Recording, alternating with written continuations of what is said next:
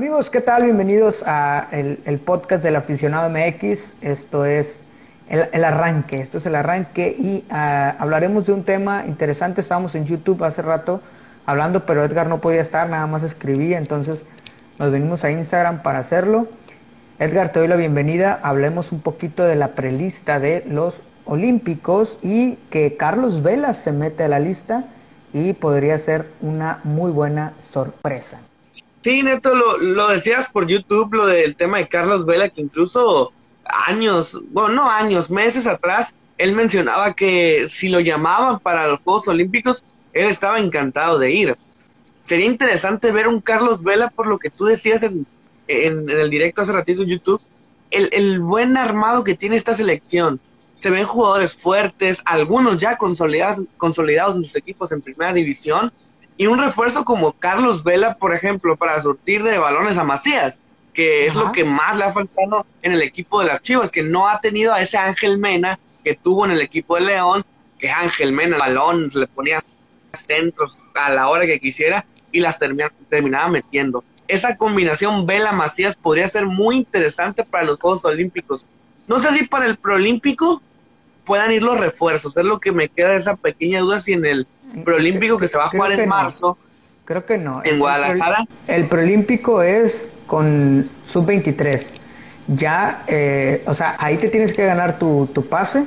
Ya que te ganes tu pase, entonces sí, estás listo para llevar tus refuerzos, es para Juegos Olímpicos. Entonces, en Juegos Olímpicos, esa prelista es solamente como haciéndole un, un, un anuncio a Carlos Vela diciéndole, hey, prepárate porque si nos ganamos nuestro boleto a Juegos Olímpicos, porque ojo, todavía está veremos si esta selección va a ir a Juegos Olímpicos. Entonces, ya que se gane una selección, una, un pase a Juegos Olímpicos, entonces sí podría este, ir Carlos Vela. Y ahorita hablábamos de qué otros refuerzos podrían, podrían asistir, ¿no? Junto con Carlos Vela.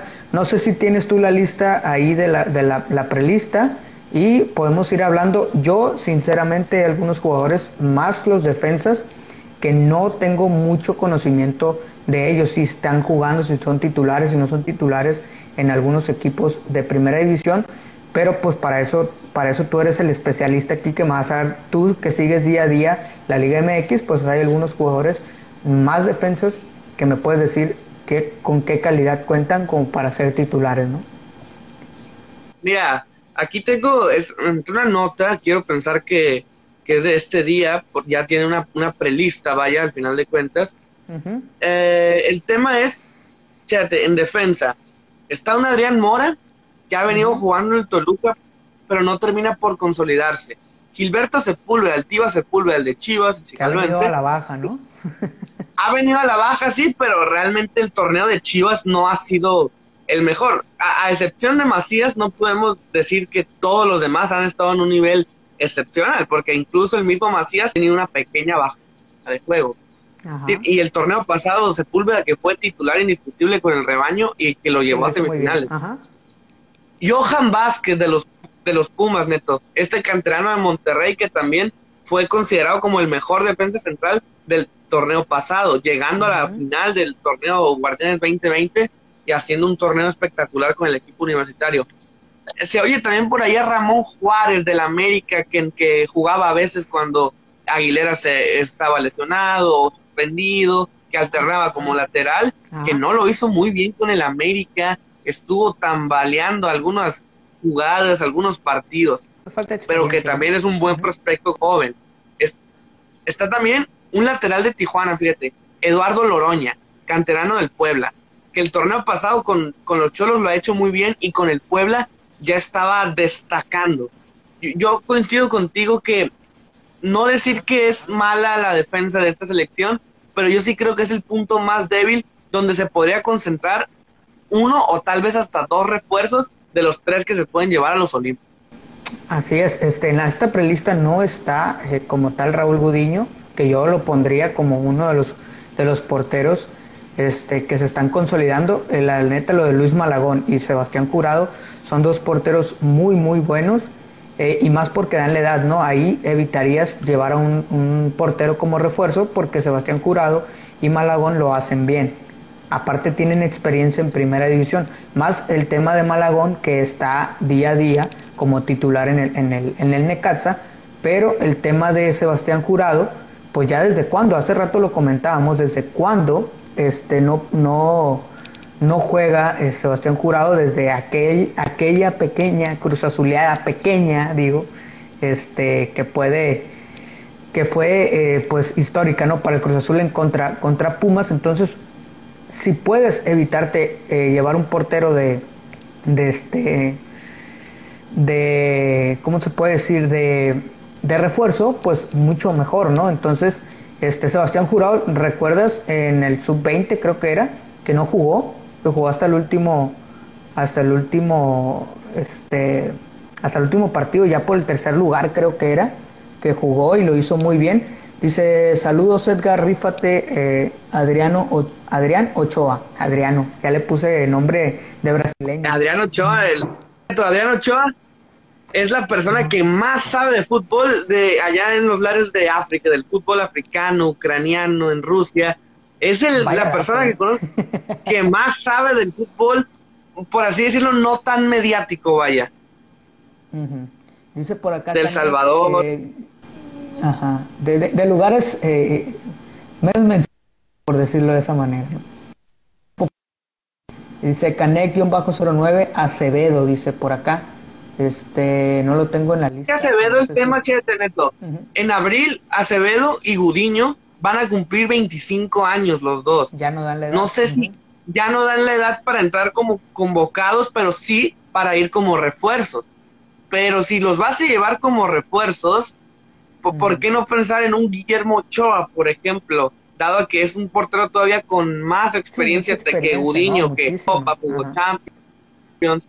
Tuvo un mentor como Iker Casillas, Raúl Gudiño en el Porto, y un Charlie Acevedo que ya del torneo pasado a la fecha se ha ganado un puesto titular en Santos. Pero si vas a llevar un portero de refuerzo, creo que sí te tendrías que inclinar ya sea por un Ochoa, por un Talavera, por un Corona, por un Jonathan Orozco, porteros que ya tienen una trayectoria amplia en el fútbol mexicano y no menospreciar ni a Gudiño ni a Acevedo, pero si ellos van a entrar, si vas a llevar un portero como refuerzo, que yo creo no sería tan necesario, llévate a alguien que ya tenga un recorrido en el fútbol mexicano. Ajá. Sí, que, que eso es lo, lo, lo, más importante. Evítate llevar este algunos refuerzos si ya tienes un buen nivel en esa área, ¿no? En este caso estamos hablando de la portería, que son dos. No sé Moreno, no sé con qué, eh, si sabes con qué equipo este, esté, eh, lo desconozco yo, pero te digo, tú que sigues día a día la Liga MX, de, no sé si conozcas a Moreno y cómo son sus condiciones, ¿no? Carlos Agustín, en, en este momento te lo, te lo investigo, Neto, pero creo que estuvo, no sé si estuvo un tiempo en Mazatlán, era de los que se fue de... Está en Pachuca, está en Pachuca, es de Pachuca. Okay. Ha tenido acción con la sub-20 de Pachuca, estuvo en Chile, en el Everton, dado que es miembro de este equipo del grupo Pachuca, pero no, no lo he visto tanto siendo titular en el conjunto de, los Tuzos, ni, ni, cuando era la Copa. Ha, estado, ha tenido más participación en torneos de, de juvenil. Ok, ok, él está como llevando un proceso, ¿no? También junto con selección este, no entra como Sebastián Jurado ni Malagón que pues les ha tocado ser titulares ¿no? en sus equipos. ¿Y qué te parece? Nos brincamos a los medios, que está Jesús Angulo, Antuna, Beltrán, Castañeda, Córdoba, Esquivel, Lira, Cendejas y Rodríguez.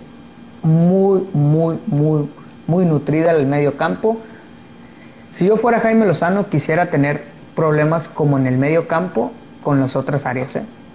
En el medio campo. Ahorita decíamos, puede jugar el Canelo y Antuna por, por las bandas y metes a Fernando Beltrán y a Rodríguez en el medio campo como, como contenciones. Y, pero ¿dónde dejas a Sebastián Córdoba? ¿Dónde dejas a, a Cendejas? O sea, ya, ya, ya empiezas a, tener problemas, ¿no? Porque eh, tienes problemas para decidir quién sí puede entrar, quién no entra. Todo dependerá del, del, del estilo que tenga el mismo Jaime Lozano eh, para definir eh, con qué tipo de medio campo se va, si va con línea de 3, si va con línea de 4, etcétera, etcétera. Muchas cosas pueden ser, pero yo creo que Antuna, Beltrán y Rodríguez son tres, tres jugadores que tienen que estar. Y no meto Angulo porque Angulo no es un jugador de todos los días. Angulo ha entrado con Chivas eh, en algunos partidos y, tiene gol. Angulo tiene gol, pero porque entra siempre eh, al, medio tiempo, entra al 65, al 70 para, para refrescar el medio campo de Chivas. Entonces, por eso lo dejo. Y Córdoba también es un jugador muy desequilibrante que tiene gol y muy buena pegada de media distancia. Que por eso te digo, ¿qué va a hacer Jaime Lozano? Ahí yo no llevaría un medio campo de refuerzo. Y aprovecho para leer el comentario de Adrián Ochoa. Dice, eh, sí concuerdo con Edgar, si vas a gastar tus tres fichas de refuerzos, que los usen con jugadores de gran nivel que han consolidado sus posiciones más débiles. Héctor Herrera, que puede ser uno que puede ir, pero estoy hablando de que el medio campo está muy bien nutrido. ¿Sí me explico? Entonces, ¿ahí qué haces? Pues llevas HH o no lo llevas porque tienes muy buen nivel en medio campo. Es que creo que esa zona neto es la más fuerte de, esta, de esta lista, vaya, porque a final de cuentas todavía es una prelista. Vas a tener que dejar a jugadores fuera para el preolímpico, porque estamos hablando de, de, Uriel, de Uriel Antuna, que en Chivas como que a veces se consolida, como que a veces baja su nivel, ya lo hemos visto con el Galaxy y la Copa Oro que tuvo en el 2019. Tienes el Toluca que, ya, ya está haciendo las cosas muy bien. Un Sebastián Córdoba que también ya se encuentra más o menos consolidado con el América. José Joaquín Esquivel que, que no se habla mucho de él, juega en el equipo de Bravos de Juárez, pero es un titular indiscutible. El Nene Beltrán que con las Chivas lo ha hecho de maravilla el Charlie Rodríguez, que ¿eh? también se ha... Eh, sí, sí, y el, el, Charlie Rodríguez, que ya lo han llevado a selección mayor.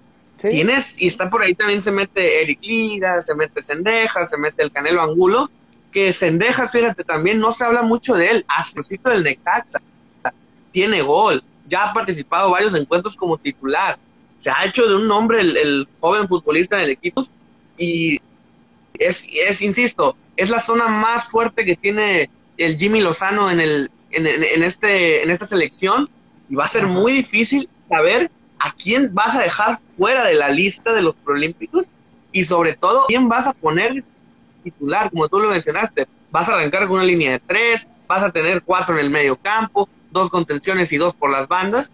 Va a ser un problema muy bueno porque al final de cuentas este problema es el que le encanta a los entrenadores el no, el no tener que decir a quién meto porque no tengo, el decir a quién meto porque tengo de más. Ajá, sí, este, otra de las cosas que dice acá Víctor es que te lo preste el Atlético de Madrid a HH, ¿no? Esos también tienen que empezar a negociar este, los, la federación con los equipos para ver a, a, qué torneo te lo prestan. Y también aquí entra el tema de Laines, por ejemplo, ¿dónde dejas a Laines? Laines creo que sí, sí, dale edad. Mira, Neto, eh, la como que ya enfocando más en el proceso de selección mayor, ¿sabes? Mayor? Diego Laido convocatoria con el Tata Martino. En esta gira europea que se jugó contra Holanda, contra Argelia, que jugaron contra Japón, que jugaron contra, contra Corea, Laines ya ha tenido participación con el equipo del Tata Martino. Sería interesarlo ver, interesante verlo en este proceso, pero realmente Diego Laines ya está tomando el proceso de selección mayor a final de cuentas. por, por, ese lado creo que, no, no va a esta convocatoria. aparte que, que, tienes todavía muy buenos futbolistas, Laines creo que lo están viendo más del lado de llevárselo al proceso de selección mayor. Sí, pero aquí es donde dices, este, ok, tomo un jugador que me da la edad y aparte de refuerzo y matas dos pájaros de un tiro. Esa es la que tienes con Laines. En su momento que pueda ir a, los Olímpicos, que también sería bueno para Laines, porque a Laines no le ha tocado ningún evento, brillar en ningún evento a su edad.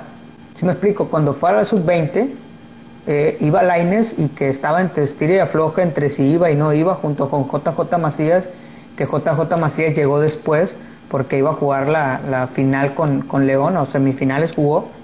Entonces, eh, no le tocó brillar, le faltó. Entonces, yo creo que esto sería bueno para Laines es cierto, está llevando un proceso en selección mayor, pero ¿por qué no ir a unos Juegos Olímpicos que para mí, para mí, desde mi punto de vista es más importante que asistir a una Copa Oro? Porque una Copa Oro en los próximos cuatro años vas a tener un mejor nivel y vas a poder ir y vas a ser campeón de Copa Oro. En Juegos Olímpicos en cuatro años ya no vas a poder ir al menos de que sea como refuerzo. Y hoy puedes ir como parte de una lista y reforzando ¿no? el medio campo de la delantera de la selección mexicana. Y hablando de eso, pues nos vamos a los delanteros, ¿no? Que está Godínez, Huerta, Ruiz y Macías. Otro rollo también y agregando, si es que va Carlos Vela en como delantero, ¿qué más puedes agregar? Hace rato Víctor en YouTube nos decía, llevo a JJ, este, a Raúl Jiménez.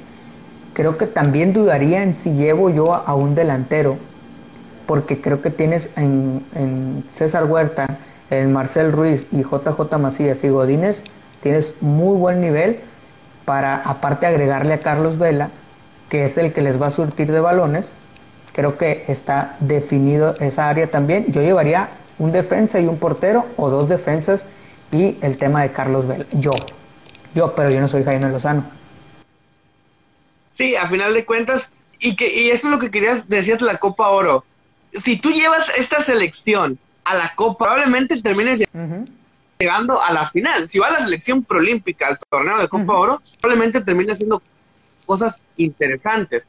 No es menospreciar la Copa Oro, pero históricamente, aunque México se ha metido en complicaciones en algunos partidos donde están cerca de eliminarlo, incluso queda eliminado, México siempre es nuestra favorita, exactamente. Esa de 2017 contra Jamaica, que un tiro libre en los últimos minutos, que fíjate, fue una selección alterna a esa Copa a esa Copa América, porque la fuerte fue a las Confederaciones y terminó siendo goleado por la Sub-20 de Alemania. Copa Oro, no Sería... en mi corazón porque la Copa América todavía no se juega. Sí, sí, sí. La Centenario, creo que, no, fueron las Confederaciones en ese 2017 ¿sí? y que los goleó la Sub-20 de Alemania y luego la Copa Oro en, el, en la que fue la selección B. Ajá. No vas a tener, como tú lo decías, en cuatro años, bueno, en tres años, Juegos Olímpicos de 2024 en Francia, en París, esta selección va a cambiar, van a, ser... ¿eh? Exactamente, estos llegarían como refuerzo y a lo mucho, porque a final de cuentas ya van a tener algunos. algunos, 23, 25, 26, 27 años van a tener varios los de ahí. Por eso, y aprovechando que tienes una generación muy interesante que ya lleva rato con el Jimmy Lozano manejándolos, teniéndolos en torneos internacionales, llevándolos a mundiales sub-20, a, a, los, a los panamericanos, por ejemplo, a los Juegos de Lima en 2019, que también fue esta selección, tienes que aprovechar al máximo, llevártelos a la Copa, a, perdón, a los Juegos Olímpicos, que es el máximo evento deportivo de, de todos los tiempos. Decíamos, asegurar medalla, no sé si yo tampoco, yo cuando te puse el comentario, yo, yo refería medalla, pues no necesariamente una medalla de oro, porque eso ya es hablar temas mayores. Dijiste repetir medalla. Bueno, es cierto, repetirme, puede ser repetir medalla de bronce, una medalla de cualquier color, a final de cuentas. Pero si ya México la ganó una vez, si México ya la ganó una vez, ¿por qué no pensar en repetirla? Francia ha sido campeón del mundo y la repitió en el 2018 y estoy seguro que decían, hay que repetir el campeonato. En su momento Alemania lo hizo, España. porque ya tiene una medalla. Sí, sí, pero México ya tiene una medalla olímpica. ¿Por qué no pensar en repetir otro oro siendo que tienes una buena camada? Y insisto, ese refuerzo de Carlos Vela sería espectacular, sería el refuerzo ideal, vaya, porque insisto, Macías necesita de alguien que le surta de balones, necesita de alguien que le ponga los centros.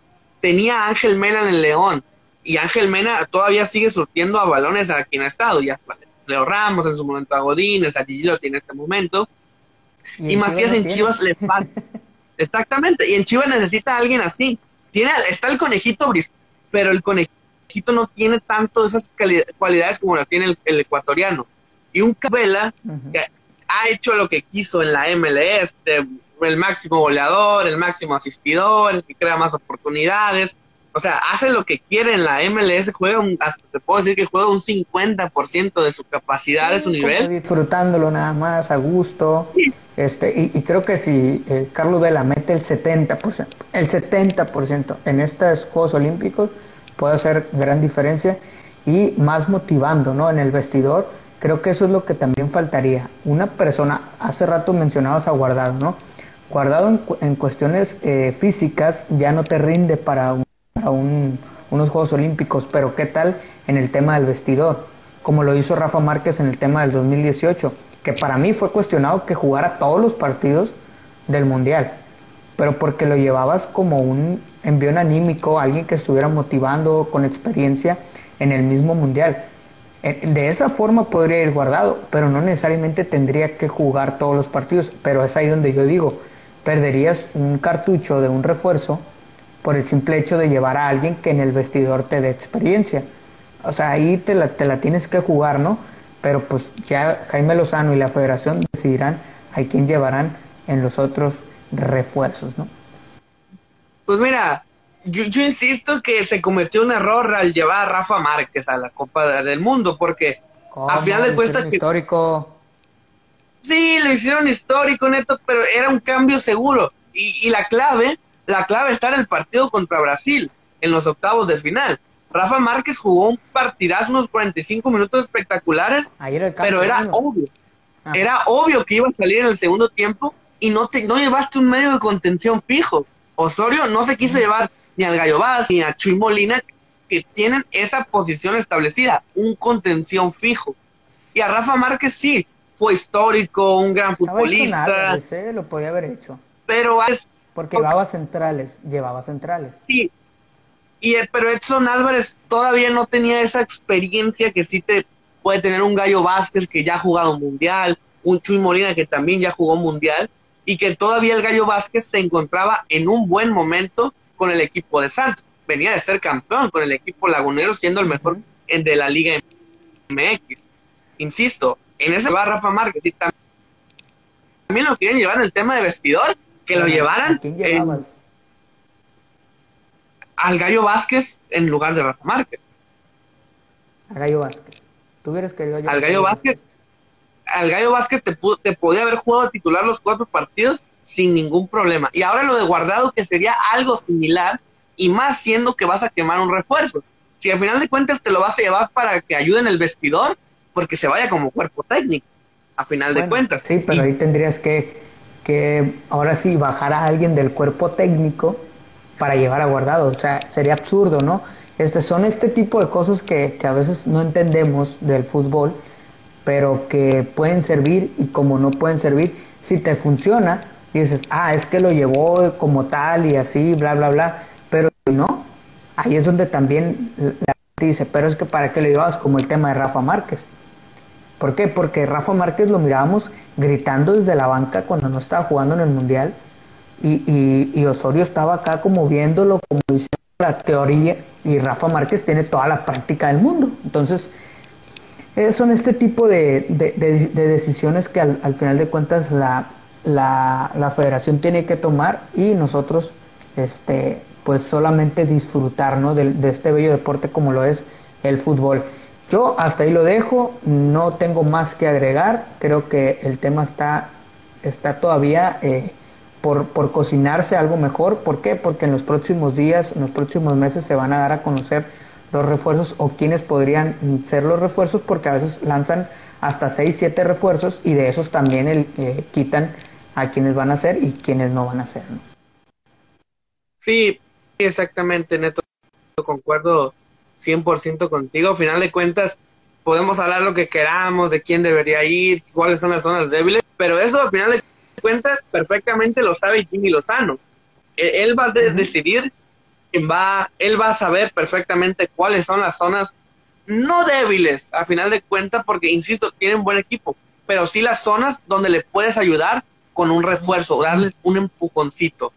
Es el que va a saber, él conoce su equipo, ya tiene años llevándolos en este proceso de selección juvenil, él será el encargado de decidir quién irá, bueno, porque todavía faltan los preolímpicos que van a estar pesados, neto. Vas a jugar contra Costa Rica, vas a jugar contra Estados Unidos, jugar contra Dominicana, o sea, el grupo de México en el, en el torneo preolímpico está pesado. Entonces todavía falta primero los, los preolímpicos. Saludos Emiliano, Emiliano, saludos.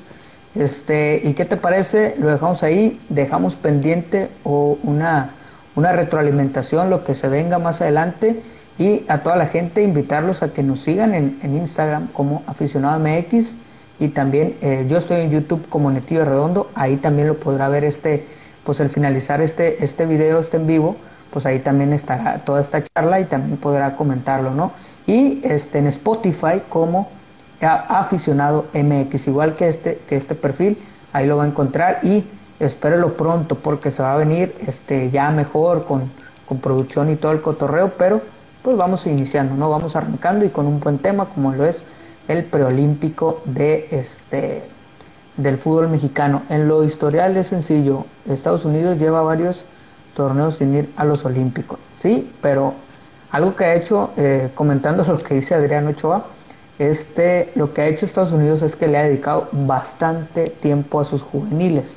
Entonces yo no podría dar como un flan lo que hace Estados Unidos porque tiene tiempo y empezó a mover la MLS con mucho juvenil. Entonces le está dando recorrido para ver qué es lo que pasa más adelante con esta generación. Dice Emiliano, ¿deberían hacer un podcast de Dorados o no se les ocurre hacer eso? Vamos a hacer un podcast de todo. Si quieres hablar de Dorados, ahí vamos a hablar de Dorados. Este, podemos hablar, por ejemplo, eh, yo estaba, eh, lo quiero hacer, hablar de las experiencias que vimos con Maradona, creo que es algo que tenemos que hablar y hay muchas personas en los medios que nos pueden ayudar con experiencias, ¿no? Entonces también sería un buen tema del podcast y más podcast y más podcast, ¿no? Completamente neto, o sea, hay, para temas para tirar hacia, hacia arriba, de platicar, que nos podemos, que incluso neto, de, estar platicando de esos temas, van a surgir subtemas y de esos subtemas van a surgir todavía más subtemas y es donde nos vamos a ir metiendo. Aquí Adrián Ochoa nos comenta, los dos son de Dorados, es que el Adrián Ochoa le va a los cholos de Tijuana, al equipo hermano de Dorados. De cuenta, somos... El, nos une, de Dorados, Ajá.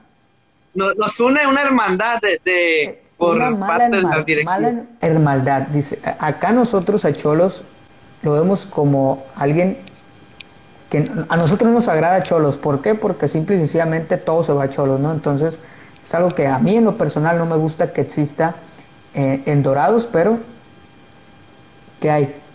¿Por qué crees que Dorados está en una liga de expansión? Porque existe algo que se llama Grupo Caliente que a Cholos. Por eso no me gusta. no, no digo, eh, si es aficionado de Cholos, bienvenido, todos los aficionados son bienvenidos, pero tengo como que ese, como que ese, esa riña, ese eh, me genera una molestia y contra la directiva, ¿no? Todo lo que genera Grupo Caliente. No, neto, y, sí, porque históricamente un tiempo la fecha, por ejemplo, Canelo Angulo, aquí Adriano Ochoa nos pone, sí te creo, Hank tiene abandonado a los Dorados. Es un aficionado de los Cholos. Imagínate. Tiene abandonado a los Cholos, que no tenga abandonado a los Dorados. No, tiene rato que no le invierte bien a, Cholos. Ahora, ¿qué podemos esperar de Dorados? Exactamente. Y, en esta liga de expansión. Pero creo que eso será también tema para otro capítulo del podcast. Así es, es otro tema muy bueno este, y por qué no este, hablar con, con Toño Núñez. Y si Toño Núñez se jala, hablamos de este tema, porque se pondría más interesante. Sí, teniendo a la cabeza máxima ahorita de Dorados, sería muy interesante que nos platique qué pasa con Dorados, porque hace rato perdió el protagonismo. Con Dorados, ¿no? Fue, pero yo digo que es la liga la que le quitó el protagonismo totalmente. Entonces no es Dorados como tal pues la liga le dio esa oportunidad a Grupo Caliente de dejar de invertir más dinero en Dorados. Y ahí están los resultados, ¿no? Aparte de que no se puede ir al estadio. No, sí, nada más te quería comentar ese tema de, la liga, pues que al final de cuentas se equivocan en crear una liga de expansión que, que insisto, Neto, eres campeón, te dan el trofeo y es para que eso lo, lo tengas ahí como un cenicero o para poner agua o para algo. Realmente no tiene valor absoluto. La Liga de Expansión no, no tiene un, es un trofeo y ya, pues, ya. No sirve, no sirve más que para el crecimiento de los mismos jugadores, eso está bien, pero lo podías haber seguido haciendo independiente al ascenso, ¿no? Entonces eso creo, creo que, que, que es un buen tema, ¿no? Dice, tenemos mejor equipo que el torneo pasado, sí, pero platícame del torneo pasado, platícame de este torneo. La gente no quiere saber de estos torneos hasta que se hable de un ascenso, de un posible ascenso. Ese es el tema. Lo dejamos aquí porque si no nos vamos a ir y nos vamos a ir y nos vamos a ir y nos vamos a ir, así que Y nos vamos a ir comiendo los capítulos, neta. Ajá, sí, entonces vamos a armar, este, es un buen tema, este, de Dorados, y este, ¿te parece si lo hacemos mejor presencial, Edgar, para platicar un poquito más del Me tema parece Este, voy a ver si este, el jefe de prensa, Quevedo, nos puede acompañar en ese, en ese podcast, porque si alguien puede hablar desde el corazón, obviamente él cuidando también su chamba, va a tener un poquito más de, de cuidado, pero nosotros no. Así que nosotros lo podemos cuestionar a él. Así que va- vamos a ver si lo podemos invitar y si nos puede acompañar, ¿no?